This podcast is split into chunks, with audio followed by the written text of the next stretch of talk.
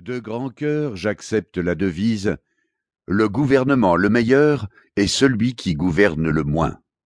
Et j'aimerais l'avoir suivie de manière plus rapide et plus systématique.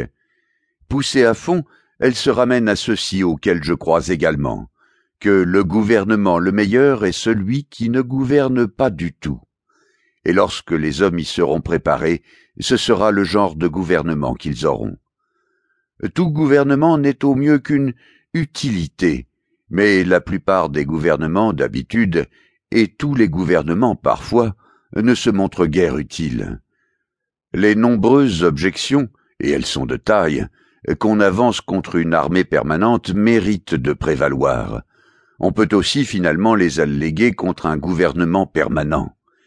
L'armée permanente n'est que l'arme d'un gouvernement permanent.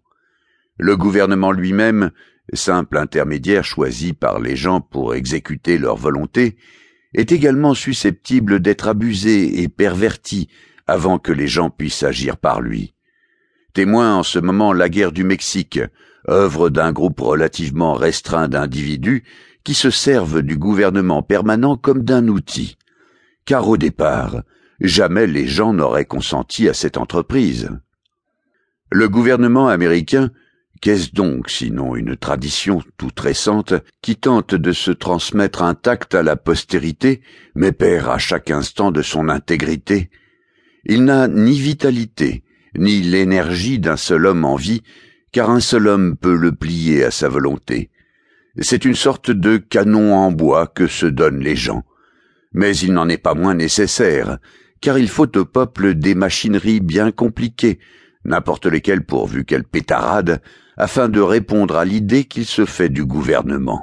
Les gouvernements nous montrent avec quel succès on peut imposer aux hommes, et mieux, comme ceux-ci peuvent s'en imposer à eux-mêmes pour leur propre avantage. Cela est parfait, nous devons tous en convenir. Pourtant, ce gouvernement n'a jamais de lui-même encouragé aucune entreprise, si ce n'est par sa promptitude à s'esquiver. Ce n'est pas lui qui garde au pays sa liberté, ni lui qui met l'Ouest en valeur, ni lui qui instruit. C'est le caractère inhérent au peuple américain qui accomplit tout cela, et il en aurait fait un peu plus si le gouvernement ne lui avait souvent mis des bâtons dans les roues. Car le gouvernement est une utilité, grâce à laquelle les hommes voudraient bien arriver à vivre chacun à sa guise, et comme on l'a dit, plus il est utile, plus il laisse chacun des gouvernés vivre à sa guise. Le commerce et les affaires, s'ils n'avaient pas de ressort propre, n'arriveraient jamais à rebondir par-dessus les embûches que les législateurs leur suscitent perpétuellement, et s'il fallait juger ces derniers en bloc sur les conséquences de leurs actes, et non sur leurs intentions, ils mériteraient d'être classés et punis au rang des malfaiteurs qui sèment des obstacles sur les voies ferrées. Mais pour parler en homme pratique et en citoyen, au contraire de ceux qui se disent anarchistes, je ne demande pas d'emblée point de gouvernement, mais d'emblée un meilleur gouvernement. Que chacun fasse connaître le genre de gouvernement qui commande son respect, et ce sera le premier pas pour l'obtenir. Après tout, la raison pratique pour laquelle le pouvoir, une fois aux mains du peuple, on permet à une majorité de régner continuellement sur une longue période, ne tient pas tant aux chances qu'elle a d'être dans le vrai, ni à l'apparence de justice offerte à la minorité, qu'à la prééminence de sa force physique. Or, un gouvernement, où la majorité règne dans tous les cas, ne peut être fondé sur la justice, même tel que les hommes l'entendent. Ne peut-il exister de gouvernement où ce ne seraient pas les majorités qui trancheraient du bien ou du mal, mais la conscience? Où les majorités ne trancheraient que des questions justiciables de la règle d'opportunité, le citoyen doit-il jamais un instant abdiquer sa conscience au législateur?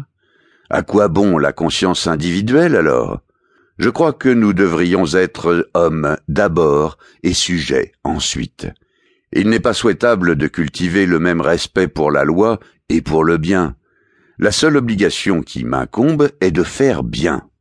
On ne dit pas assez justement qu'un groupe d'hommes n'a pas de conscience, mais un groupement d'hommes consciencieux devient un groupement doué de conscience. La loi n'a jamais rendu les hommes un brin plus juste, et par l'effet du respect qu'ils lui témoignent, les gens les mieux intentionnés se font chaque jour les commis de l'injustice.